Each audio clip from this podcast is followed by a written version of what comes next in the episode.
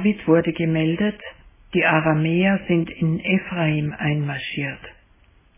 Vor Angst zitterten der König und seine ganze Familie wie die Bäume im Wald, die vom Sturm geschüttelt werden. Da sagte der Herr zu Jesaja, Geh auf die Walkerfeldstraße hinaus. Du triffst Ahas am Ende der Wasserleitung, die zum oberen Teich führt. Dann sprich zu ihm, warte ab und bleib ruhig. Fürchte dich nicht und lass dich nicht einschüchtern. Die zwei gegen dich verbündeten Könige glühen vor Zorn, aber sie sind nichts als verkohlte Holzscheite, die nur noch qualmen. Aber wenn ihr nicht standhaft bleibt, dann bleibt auch ihr nicht bestehen. Und Luther sagt es in diesen Worten, glaubt ihr nicht, so bleibt ihr nicht. In Kapitel 28, Vers 16 hören wir, wer glaubt, der flieht nicht. Und in Kapitel 30, 15 bis 16 noch einmal, so sprach Gott der Herr, der Heilige Israels, wenn ihr umkehrt und still seid, werdet ihr gerettet. Wenn ihr Ruhe bewahrt und Vertrauen habt, seid ihr stark. Wir haben nun viel aus der Geschichte über Menschen, auch über den Propheten Jesaja und seine Worte gehört. Ich möchte euch in den nächsten Minuten auf eine Reise in das Herz des Propheten Jesaja mitnehmen. Sein Herzensthema ist von höchster politischer Brisanz und dabei sehr schlicht. Glaubt ihr nicht, so bleibt ihr nicht. Wer glaubt, der flieht nicht. Wenn ihr umkehrt und still seid, werdet ihr gerettet. Wenn ihr Ruhe bewahrt und Vertrauen habt, seid ihr stark. Über die geschichtliche Einordnung haben wir eben sehr viel gehört. Wir zeichnen kurz noch einmal nach, was wir aus der Einleitung kennen. Wir schreiben das Jahr 733 vor Christus. Die Könige von Aram und dem Nordreich Israel tun sich gegen das im heutigen Nordirak zur Weltmacht aufstrebende assyrische Reich zusammen. Dazu brauchen sie zur Verstärkung auch den König des Südreichs Juda als Verbündeten. Doch Ahas widersetzt sich und so ziehen diese beiden Könige vor Jerusalem auf, um Juda zu zwingen, in ihr Bündnis einzutreten. In dieser Bedrängnis plant der jüdische König Ahas, den Assyrerkönig um Beistand zu bitten, um den Preis der Unterwerfung und reiche Geschenke, wie wir aus 2. Könige 16 wissen. Als König Ahas die Wasserleitung der Stadt inspiziert, kommt es zur Begegnung zwischen ihm und dem Propheten Jesaja. Der beschwört den König, warte ab und bleib ruhig, fürchte dich nicht und lass dich nicht einschüchtern. Der König von Aram und der König des Nordreichs glühen vor Zorn, aber sie sind nichts als verkohlte Holzscheite, die nur noch qualmen. Ahas sollte unbedingt das gefährliche Spiel mit Assyrien sein lassen und völlig auf Gottes Macht zu vertrauen. Seine Kernbotschaft formuliert Jesaja in einem rhythmischen Merkspruch. Im lo ta amino, ki lo te ameno. Vielleicht hören wir es aus dem Klang des hebräischen Zitats Ta'aminu und Te'amenu.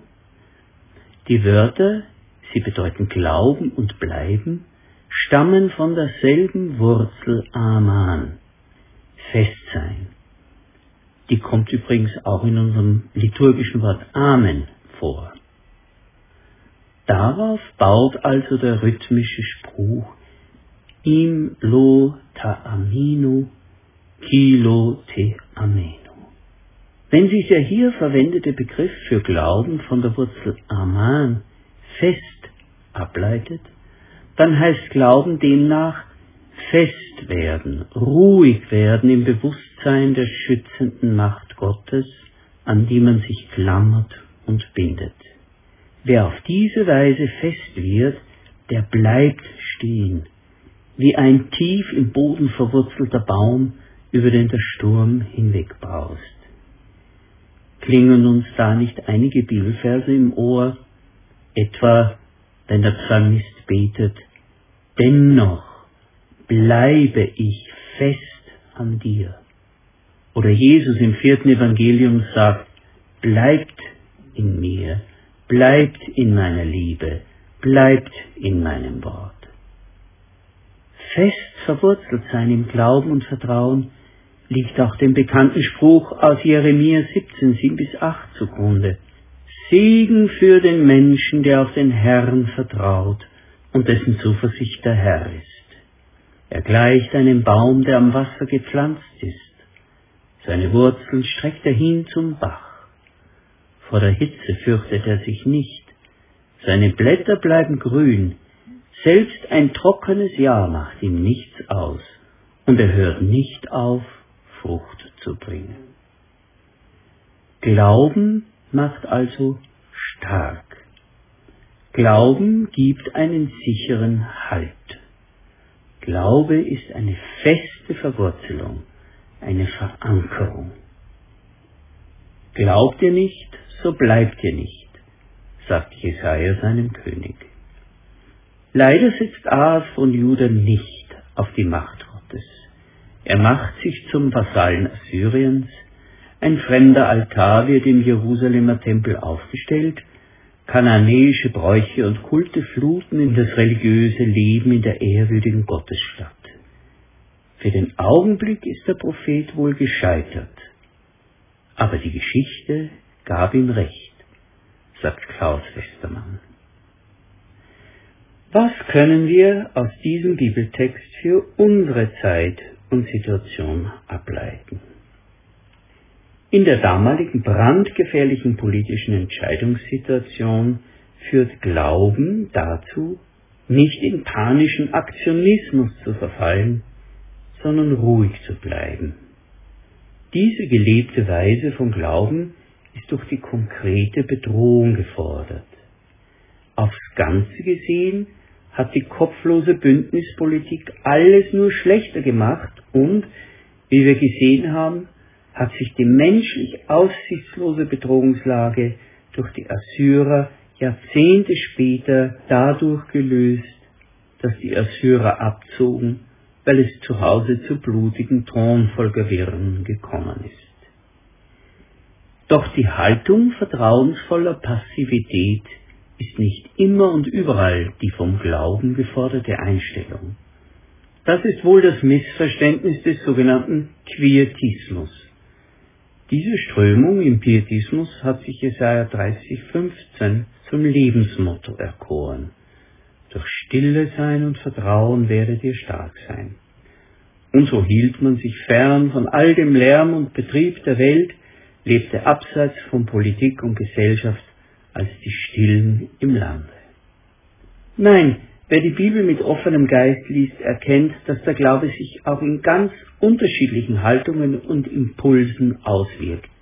Wie oft hören wir doch, steh auf, sei mutig und stark, rede und schweige nicht.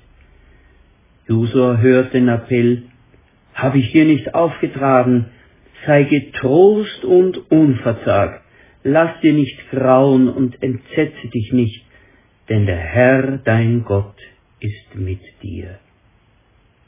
Ähnliches sagte gealterter Paulus dem Timotheus, Gott hat uns nicht den Geist der Furcht gegeben, sondern den Geist der Kraft und der Liebe und der Besonnenheit.